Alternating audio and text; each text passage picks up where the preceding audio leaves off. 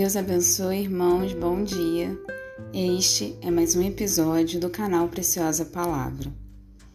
E a reflexão de hoje, ela está em Isaías, capítulo 66, versículos 3 e 4. E diz assim: Mas o que mata um boi é como o que tira a vida de um ser humano. Quem sacrifica um cordeiro é como o que quebra o pescoço de um cão. Quem apresenta uma oferta de cereais é como o que oferece sangue de porco. Quem queima incenso memorial é como o que louva um ídolo. Considerando que eles escolheram seguir seus próprios caminhos e têm grande prazer nas suas abominações, eis que eu, diante disto, escolherei repreendê-los mediante um duro tratamento. Trarei sobre eles o que eles mais temem Porquanto eu chamei e ninguém esboçou, e ninguém sequer esboçou resposta. Preguei e ninguém deu ouvidos. Praticaram mal diante da minha pessoa e escolheram fazer tudo quanto me desagrada profundamente. Nesse texto aqui do profeta Isaías, fica bem claro que o povo não deixou as suas práticas ritualísticas que determinam na própria lei do Senhor, né?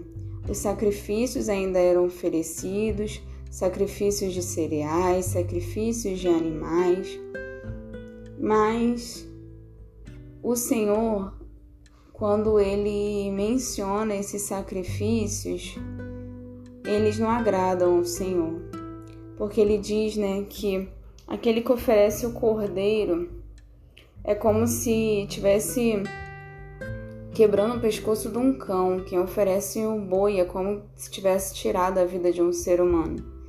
Quem oferece cereais é como se tivesse oferecido sangue de porco. Tudo isso são abominações para o Senhor. Então ele está mostrando a sua insatisfação em relação a esses sacrifícios oferecidos. Mas por que isso? A gente vai ver na sequência desse versículo, porque ele diz que as pessoas escolheram seguir seus próprios caminhos e ter prazer nas suas abominações. É como se as pessoas elas estivessem interessadas apenas em bater um cartão, em apenas ter uma vida de prática religiosa, mas na hora de obedecer realmente ao Senhor, na hora de se voltar o seu coração para o Senhor, na hora de demonstrar a sua gratidão, a sua devoção a Deus, elas preferiam seguir aquilo que elas bem entendiam. E isso é muito complicado para a nossa vida cristã, porque nós, uma vez que entregamos a nossa vida para Cristo, nós não somos mais donos da nossa vida. Uma vez que aceitamos Ele como Senhor e Salvador, Ele passa a ser o Senhor e nós passamos a ser servos. Devemos a Ele obediência. E não podemos seguir mais aquilo que bem entendemos, não podemos seguir os nossos próprios caminhos. E isso é para o nosso bem, porque muitas vezes os nossos caminhos eles não nos levam a lugar nenhum, pelo contrário. Muitas vezes os nossos caminhos eles nos levam a ruas sem saídas, em que temos todo um trabalho para ir, mas temos todo um trabalho para voltar e trilhar realmente aquilo que Ele quer para gente. E seguindo aqui o texto, uma outra coisa interessante é que o Senhor ele diz que vai repreender o povo de acordo com um duro tratamento. Lembre-se que o Senhor é como nosso Pai, e não há pai que nunca repreenda o seu filho quando o seu filho está errado. E o pai não repreende para matar ou para destruir, mas ele repreende para que o filho possa ter uma atitude correta e possa preservar a sua vida.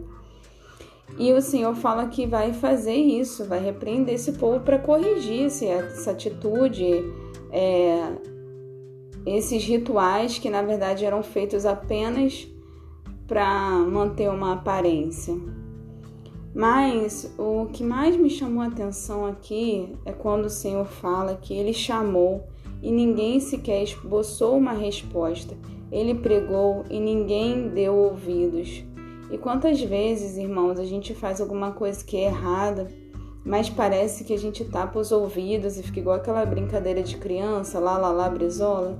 E a gente não quer ouvir o que o Senhor quer falar, não quer ouvir a correção do Senhor, não quer é, dar ouvidos e consertar aquilo que o Senhor está falando. Às vezes o Senhor fala uma vez, fala duas vezes, fala três vezes, usa um pregador, usa um irmão, usa a mãe, usa a esposa, usa o esposo, usa o filho, usa todo mundo para falar. E às vezes a gente simplesmente não quer ouvir. E aí o Senhor fala: Olha, eu vou ter que ter um tratamento duro com você, porque você não quer ouvir. E aí ele fala: Trarei sobre eles o que eles mais temem. Que coisa triste. Imagina o que, o que, você mais teme hoje. Imagina o Senhor trazer isso sobre você. E não é porque ele é um pai ruim, mas é porque às vezes é a única forma de fazer você ouvir, de fazer você entender, porque ele já tentou falar de várias formas para várias pessoas e às vezes você não quer ouvir, não quer dar ouvido.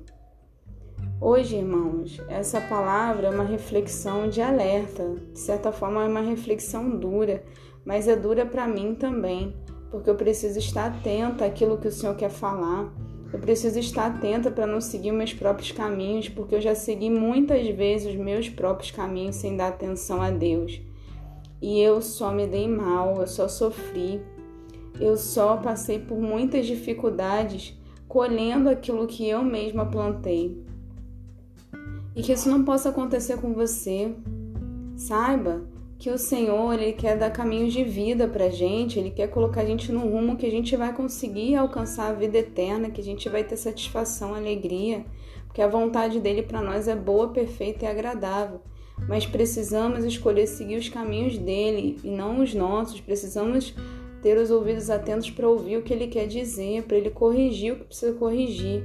Não, não devemos ficar é, desatentos ao que o Senhor quer falar. E que essa palavra venha entrar no seu coração e venha gerar vida e que venha gerar reflexão e correção naquilo que precisa, porque o Senhor nos ama, cuida de nós e Ele quer nos dar vida, seja a vida aqui, seja a vida eterna. Que Deus te abençoe. Tenha um bom dia.